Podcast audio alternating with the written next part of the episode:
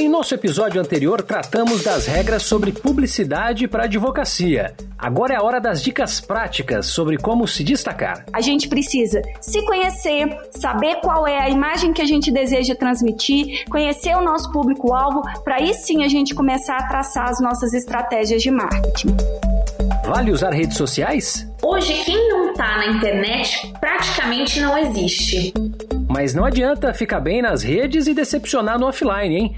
Fica ligado aqui porque tem muita informação importante para você, advogada, advogado. Eu queria ver se é possível fazer um pedido de colocar uma cópia de, de tudo que a Juliana e que a Giovana falaram e entregar para cada aluno de quinto ano de todas as faculdades desse país.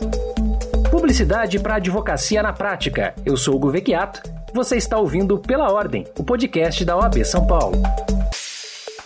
Olá, sejam muito bem-vindos, muito bem-vindas. Está no ar o Pela Ordem podcast da OAB São Paulo. Eu sou Hugo Vecchiato e te convido a acompanhar nossos bate-papos semanais com especialistas de diferentes áreas do conhecimento e vão trazer pra gente uma visão plural sobre os temas do direito. E a gente volta a falar nesse episódio sobre publicidade para advocacia. Os nossos convidados aqui estão de volta. Dr. Carlos Kaufmann, advogado criminalista e presidente do Tribunal de Ética e Disciplina da OAB São Paulo. Doutor, mais uma vez, muito obrigado pela presença. Eu que agradeço a oportunidade de voltar, Hugo, no programa Pela Ordem, né, a oportunidade de estar aqui de novo com essas duas gigantes que tratam do marketing jurídico, Juliana Pacheco e Giovanna Piacentini, que entendem tudo e certamente vou aprender muito mais hoje. Obrigado, Hugo. A Giovana, que é advogada, presidente da Comissão da Mulher Advogada da Subseção de São José do Rio Preto, da OAB São Paulo, além disso é professora de oratória e também é idealizadora do Advogada na Tribuna, um perfil no Instagram. Giovana, obrigado mais uma vez por estar aqui. Vamos dar muitas dicas aí para os profissionais utilizarem também redes sociais, né? Oi, Hugo, eu que agradeço.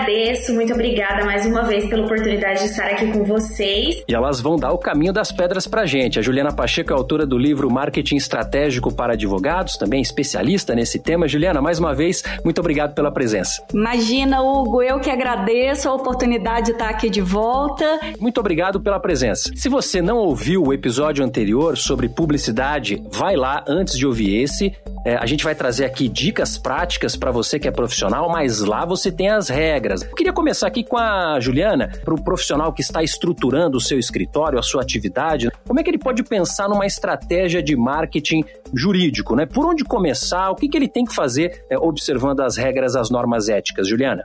Hugo, assim como qualquer outro negócio, o negócio jurídico ele também precisa ser pensado, ele precisa de ter um plano para que a gente possa alcançar os nossos objetivos. Então, a primeira coisa que a gente precisa fazer é exatamente ter um planejamento do escritório, onde a gente conheça, primeiro, quais são os nossos serviços, o que exatamente que o escritório presta, aquela análise SWOT tão conhecida, né? Quais são as nossas forças, as nossas fraquezas, as oportunidades e as ameaças do mercado, isso é de suma importância para que a gente se conheça. E aqui a gente está falando tanto de uma pessoa, uma sociedade unipessoal de advogados, quanto de um escritório com centenas de advogados. Isso serve para todo mundo. Então, primeira coisa, a gente precisa de entender qual é o nosso papel nesse contexto, onde nós estamos, onde nós queremos chegar, quais são os nossos diferenciais, porque só a partir daí a gente começa a traçar o nosso plano de marketing. E para o plano de marketing, algumas coisas são essenciais. Primeiro, os serviços que a gente presta, exatamente o que, que a gente faz, quem é o público que tem interesse, que compra esse serviço, né, que nos contrataria se fosse necessário. E quando a gente entende quem é o nosso público-alvo, aí a gente faz algumas definições que são de suma relevância para aquelas estratégias de marketing mais comuns no nosso dia a dia, como a publicidade. A gente precisa de entender qual é a linguagem que a gente vai utilizar. Então, essa questão do juridiquês, do falar bonito, isso não é legal no marketing, não, a não ser que o nosso cliente seja um outro advogado. Não sendo um advogado, a gente precisa de falar a linguagem que ele está habituado a ouvir, a gente tem que se comunicar bem com ele. Aí sim a gente consegue identificar onde é que a gente vai se comunicar e como a gente vai se comunicar. Vai ser através do LinkedIn, vai ser através de jornais com artigos grandes, pequenos, vai ser por redes sociais, através de pequenas dicas, pequenos posts, ou não, através de lives. Enfim, a, a, o formato da comunicação, ela precisa respeitar primeiro como que eu sou, quem eu sou, qual é a imagem que eu desejo transmitir e também analisar quem é o meu cliente. Esse é o marketing que, que realmente traz resultado para serviço e para o negócio jurídico, principalmente, que é quando, a partir de conteúdo interessante, a gente demonstra ao público em geral que nós somos especialistas naquele tema, que nós entendemos daquele assunto, para que se em algum momento aquela pessoa pessoa ela necessitar de um serviço relativo àquele tema, ele nos procure. A gente precisa se conhecer, saber qual é a imagem que a gente deseja transmitir, conhecer o nosso público-alvo, para aí sim a gente começar a traçar as nossas estratégias de marketing. Para a doutora Giovana, a doutora tem o perfil no Instagram, advogada na tribuna.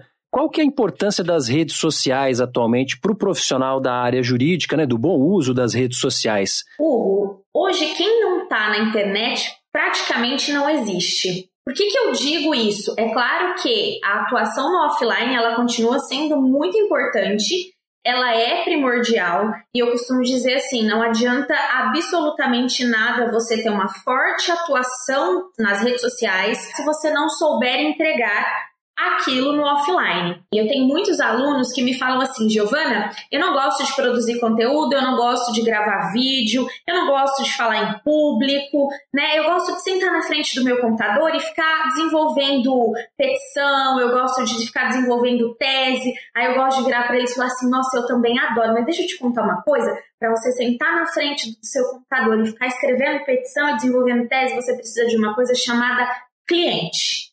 E aí o cliente, para ele chegar até você, ele precisa enxergar em você uma pessoa de confiança, uma pessoa de segurança, de domínio daquilo que você faz.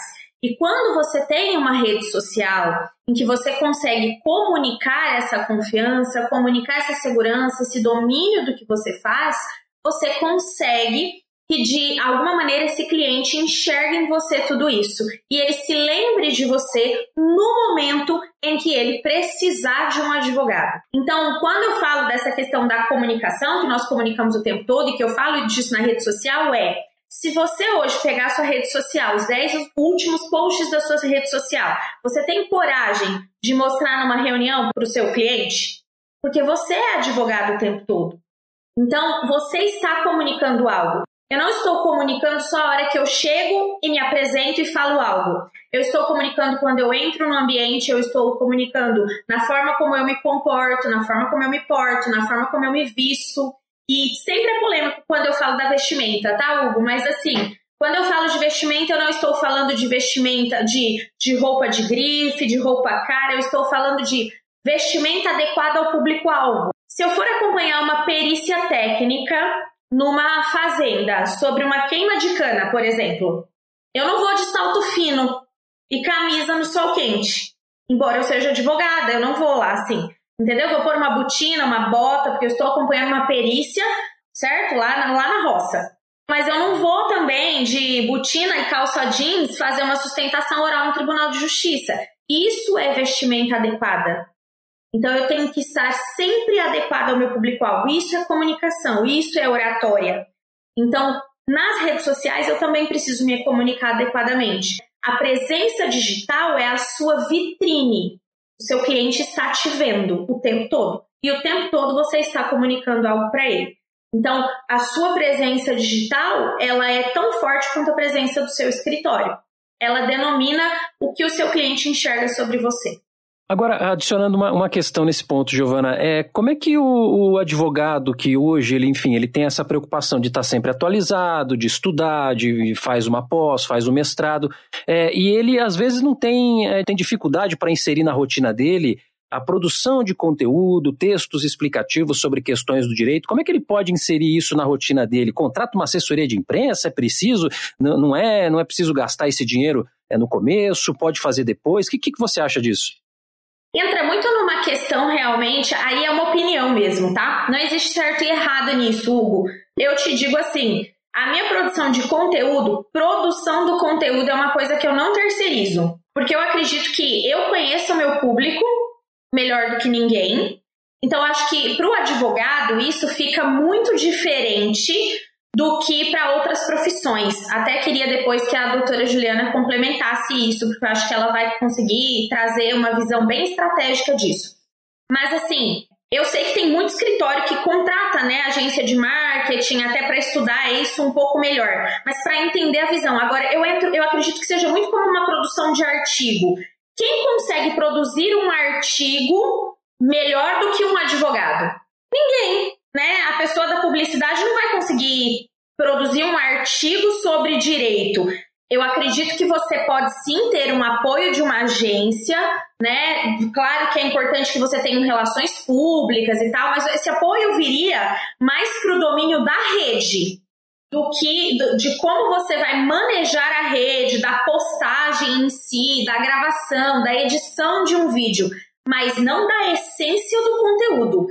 E um outro ponto importante aqui é, Giovana, mas eu não gosto de fazer isso.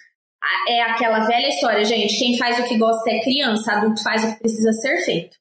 A gente faz o que precisa ser feito. Quem faz o que gosta, quem faz só o que quer criança. Adulto, a gente tá ali para fazer o que precisa ser feito, pagar boleto no final do mês, é isso aí. Vida de adulto é isso.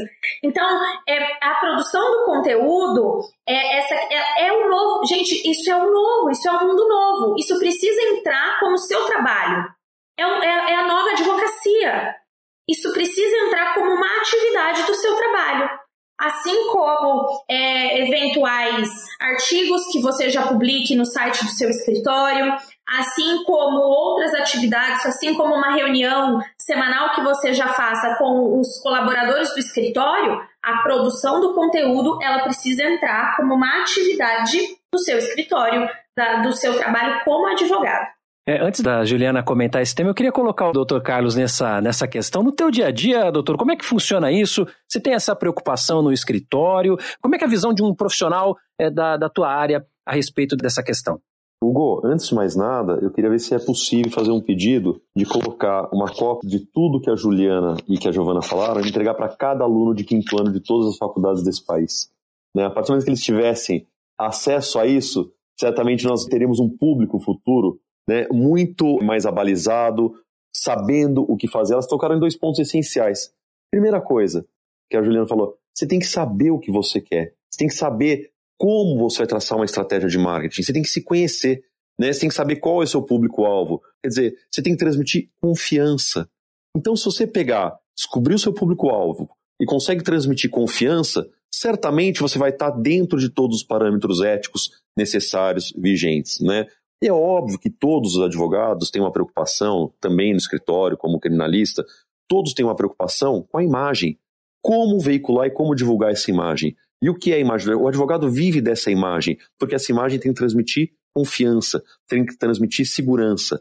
Na minha área especificamente, né, o que é a direito penal, a gente tem que tomar muito cuidado para não passar de qualquer limite, porque o advogado, o cliente, ele prefere muito mais a discrição do que qualquer aparição. Não são vários os casos, mas inúmeros os casos onde tem é, assunto importante ou que o assunto está na mídia e que é muito melhor às vezes para o cliente, ao invés de você rebater e trazer e, e incendiar aquela discussão na mídia, você deixar o assunto de lado, você deixar de discutir. Poxa, mas seria uma grande oportunidade para o advogado aparecer. Seria. Só que mais importante do que a minha aparição é o interesse do cliente. Eu estou aqui não para aparecer, mas para defender um cliente, para defender uma pessoa, para defender um ser humano. Então, o direito penal vive disso. Então, a advocacia como um todo, especialmente a advocacia penal, ela tem que tomar um cuidado gigantesco com o meio de aparição, de marketing, de publicidade, porque você tem vários caminhos. Só que isso pode prejudicar o cliente e pode prejudicar a própria imagem. Às vezes o cliente não quer também advogado que aparece com frequência, que se manifesta com frequência. Ele precisa o quê? De segurança e de confiança. E é isso que nós temos que pensar. Para Juliana, agora o meu questionamento sobre conteúdo, o que, que, é relevante, é como é que o advogado consegue, na tua rotina, né, inserir é, essa preocupação de estar tá, tá presente nas redes, precisa ter site, precisa ter Instagram, é, precisa estar tá no LinkedIn, como gerir tudo isso, Juliana? Antes de mais nada, só complementando o que a Giovana falou, é a terceirização de todas as etapas do marketing de conteúdo é um grande erro de qualquer advogado ou escritório de advocacia. Porque a primeira etapa, que é a produção do conteúdo, ela tem que partir do advogado, que é o verdadeiro expert naquele assunto. Tudo bem, as pautas, a agenda, a formatação, o trazer aquele tema, né, aquele conteúdo, adaptá-lo para cada um das redes, este é um trabalho que cabe sim para uma empresa de marketing, para um profissional de marketing, caso eu possa contratá-lo. Mas a produção do conteúdo em si não dá para terceirizar, não. Concordo 100% com o que a Giovana comentou antes. Sobre as mídias digitais, o que eu penso é o seguinte: o site institucional é algo que, se possível, todo mundo deveria ter, porque ele é onde eu deveria levar todo o público. Falando de uma parte mais técnica, né? Todos os lugares que eu postasse alguma coisa, ah, eu fiz um artigo no Conjuro, outro no Migalhas, eu acrescentei um post no LinkedIn, que é a única rede social 100% profissional que nós temos e todos deveríamos estar estar lá, inclusive com um perfil bem robusto, bem atualizado. Tudo isso deveria trazer um público para o nosso site institucional. Redes sociais. As redes sociais, tudo a gente tem que pensar no seguinte, no seguinte cenário. Primeiro, existem várias opções. Existem aquelas que a gente deveria estar que são as opções onde os nossos clientes estão, os nossos parceiros estão, e existem aquelas onde a gente pode estar. A gente deve estar em várias, mas às vezes a gente só consegue estar em algumas, seja porque a gente não tem tempo para gerar conteúdo para tudo, eu não tenho dinheiro para investir numa empresa de marketing que me ajude nisso, então a gente tem que estrategicamente escolher quais são os perfis em redes sociais que a gente vai ter, quais são os blogs que a gente vai ajudar a fomentar. Às vezes, o perfil do meu cliente não é um perfil que vai buscar um advogado que vai se interessar por temas jurídicos no Instagram.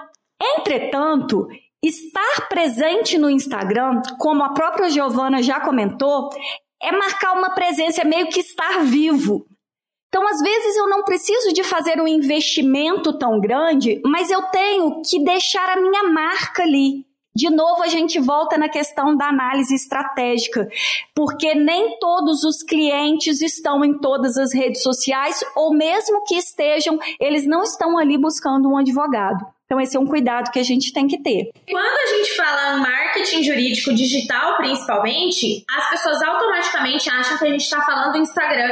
E não é só Instagram. Então, quando eu falei aqui no começo, quem não está na internet não existe, eu não estava falando só do Instagram. Se vocês colocarem aí no Instagram, coloquem aí Dr. Carlos Kaufman no Instagram. Você, vocês não vão encontrar o Dr. Carlos Kaufman lá no, no Reels, gravando os stories dele todos os dias, mas vocês vão encontrar a presença digital do Dr. Carlos Kaufman no Instagram. E se vocês digitarem o nome dele lá no Google, vocês vão achar o site do escritório, todas as notícias vinculadas ao nome dele, vocês vão encontrá-lo, inclusive é, artigos já publicados. Então, existe uma presença do Dr. Carlos, como ele disse aqui, por exemplo, como um criminalista, né, essa descrição para a profissão dele é muito importante. E outra, gente, ele construiu a autoridade dele já no offline. Isso é, se aplica, é muito olhar isso para isso também, né, doutora Juliana? Isso se aplica para você? Isso se aplica para mim? Qual é a estratégia? Eu estou começando minha advocacia agora. Você vai comparar a advocacia que você está começando agora com a advocacia das pessoas que já consolidaram a autoridade, a carreira lá atrás, que começaram lá atrás. Então a gente tem que olhar para a nossa realidade de hoje. E mesmo as pessoas que começaram lá atrás, elas têm presença digital. Então nós temos aí LinkedIn, Jus Brasil, né? Inúmeros outros, os próprios sites de vocês, para que vocês produzam conteúdo, para que vocês apareçam. Doutor Carlos, o advogado que tem algum questionamento a respeito de como utilizar melhor essas ferramentas, né? Ele pode se socorrer do TED para entender, para fazer uma consulta ao TED a respeito dessas questões? Como é que isso é feito? Pode e deve, né? Antes disso, eu queria falar que a, a Giovana entregou minha idade aqui. Quando ela fala que eu construí minha história offline, ela tá mostrando que eu, tô, que eu comecei já há muito tempo aqui, viu? mas tudo bem. Mas, mas você não tá mentindo, viu, Giovana? Faz parte. Isso é assim mesmo. Eu já comecei faz oito anos. então, eu, eu comecei já há algum tempinho já, né? E construí offline mesmo. Comecei quando eu comecei não tinha nem computador, viu, Giovana? Mas é o seguinte, qualquer pessoa, qualquer advogado que tiver alguma dúvida, pode e deve consultar o Tribunal de Ética e Disciplina. É o que eu falo, o Tribunal de Ética e Disciplina, apesar dessa pecha de ser um órgão punitivo, que está aí para punir os advogados, ele não é bem assim. Eu prefiro, e desde que eu assumi o Tribunal de Ética e Disciplina nessa gestão, eu tenho implementado isso com todas as turmas, que nosso principal objetivo é orientar. E nós temos o Tribunal de Ética e Disciplina, existe lá um e-mail que é o ética.ted.gp.obsp.org.br. Eu vou repetir. ética.ted.gp.obsp.org.br. Algumas dúvidas, algumas coisas podem ser direcionadas diretamente para este e-mail, ou até quando não é uma dúvida de caso concreto, mas é uma dúvida é, abstrata, lógico que tem interesse concreto envolvido, mas uma dúvida abstrata pode ser encaminhada como forma de consulta para a primeira turma do Tribunal de Ética e Disciplina. O e-mail da primeira turma é ética.disciplina1@oabsp.org.br. De novo, ética.disciplina1@oabsp.org.br. Todos esses e-mails, sites estão na própria página da OAB no campo lá do Tribunal de Ética e Disciplina, você abrindo lá, você tem as informações dessas turmas. Então, as consultas podem, devem ser feitas pelo Tribunal de Ética e Disciplina, responderemos às consultas, né, orientaremos o advogado, porque essa é a função. E se por um acaso chegar um e-mail e não voltar satisfatoriamente, entre em contato comigo, eu estou sempre à disposição de todos os advogados aí naquilo que for possível, naquilo que eu puder ajudar. Muito bom. É, a gente vai encaminhando para o nosso final, mas eu queria iniciar aqui com as considerações de encerramento. É, primeiro com a Juliana Pacheco. Juliana. Eu gostaria só de dar uma dica a todos os advogados, porque a nossa profissão ela requer e é muito buscado pelo nosso cliente, ou são buscadas duas características: a credibilidade e a confiança. E como que a gente consegue passar credibilidade e confiança para um cliente? Aí é que a gente gente fala da autoridade, a gente precisa de ser autoridade em uma especialidade, em um tema, em um assunto jurídico. É isso que transmite essa credibilidade essa confiança. Como é que a gente consegue isso através da autoridade? Ou através de uma reputação que a gente conquistou ao longo dos anos, ao longo de vitórias, ao longo de resultados, ou também através de conteúdo. E aí o novo provimento, ele traz um ganho muito grande quando ele explicita a possibilidade do marketing de conteúdos jurídicos. O conteúdo jurídico, ele é algo que vai nos ajudar nesse caminho da autoridade, mas não vai ser da noite para o dia que a gente vai conquistar autoridade, credibilidade, confiança. Portanto, o impulsionamento, ele vai poder nos ajudar alcançar esse objetivo, mas ele também não vai ser a resposta para tudo. Não significa que eu coloquei um artigo legal hoje numa rede social e impulsionei que amanhã eu já virei uma autoridade naquele tema. Não é assim. Isso é algo que a gente tem que alcançar com o tempo, através de bastante trabalho, de bastante esforço, para que aí sim o nosso público ele possa nos encarar com bastante confiança, com bastante credibilidade, que é isso que o advogado ele representa na sociedade. Bom, Juliana, então, suas considerações finais é, você já fez, mas onde é que as pessoas podem te encontrar? Bom, antes de mais nada, muitíssimo obrigada, Hugo e OAB São Paulo, pelo convite. Foi uma honra estar aqui com vocês, com a Giovana, com o Kaufman. Foi muito bom o bate-papo e a troca de ideias. E quem quiser falar comigo é só me procurar nas redes sociais, arroba ou Juliana Pacheco no LinkedIn. E em breve vai sair o meu livro atualizado, marketing estratégico para advogados. Estou dedicando um, um capítulo inteiro ao novo provimento. Estará nas bancas Editora Juruá em breve. Muito obrigada pelo convite. Tchau. Ótimo, Giovana. Para suas considerações finais, por gentileza. Hugo, muito obrigada mais uma vez pelo convite. Gostaria só de ressaltar para o pessoal que o guia das redes sociais continua disponível para vocês baixarem gratuitamente. O guia das redes sociais da UAB São Paulo. É só vocês digitarem aí no Google Guia das redes sociais para advogados da UAB São Paulo. Façam o download. É um conteúdo muito bacana que está disponível para vocês aprenderem a utilizar as redes sociais a favor de vocês aí. Muito obrigada pelo convite. Muito bom, doutor Carlos. Eu sei que o senhor já deu até o e-mail aí do senhor, do, do, do, da primeira turma do TED, enfim. Mas se tiver mais alguma consideração, fique à vontade. Foi um prazer mais uma vez tê-lo aqui. Obrigado, Hugo. Prazer é meu de estar aqui de novo, repetindo, aprendendo muito com essas duas conhecedoras profundas do tema. Mas eu queria dizer o seguinte, né, que todos devemos saber, todos os advogados, né, especialmente aqueles que estão iniciando, que a publicidade, a veiculação por uma mídia social é importante, é importante. Mas se você não tiver conteúdo, essa sua aparição vai se tornar efêmera e ela não vai servir de nada. Então, se o marketing jurídico, que é uma estratégia para que você possa se apresentar para os seus clientes, para conquistar confiança, para conquistar né, o respeito dos seus clientes, invistam em uma coisa fundamental, que é no seu conteúdo. Estudem, aprendam e, acima de tudo, respeitem a advocacia, amem a advocacia. Eu, que sou da era analógica ainda, né, eu recomendo para todos os advogados que puderem procurar um livro do Eduardo Cultura que chama Os Mandamentos do Advogado.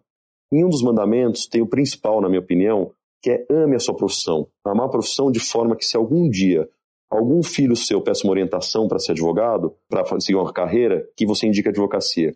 Eu vou além.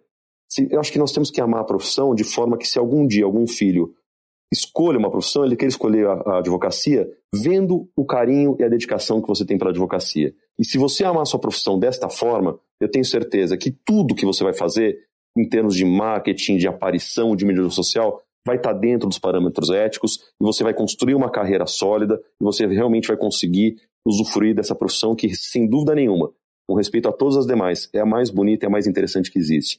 Obrigado mais uma vez por poder participar com você desse programa pela Ordem, Hugo, e com essas duas é, advogadas, essas duas é, experts no assunto, Juliana Pacheco e Giovanna Piacentini. Obrigado.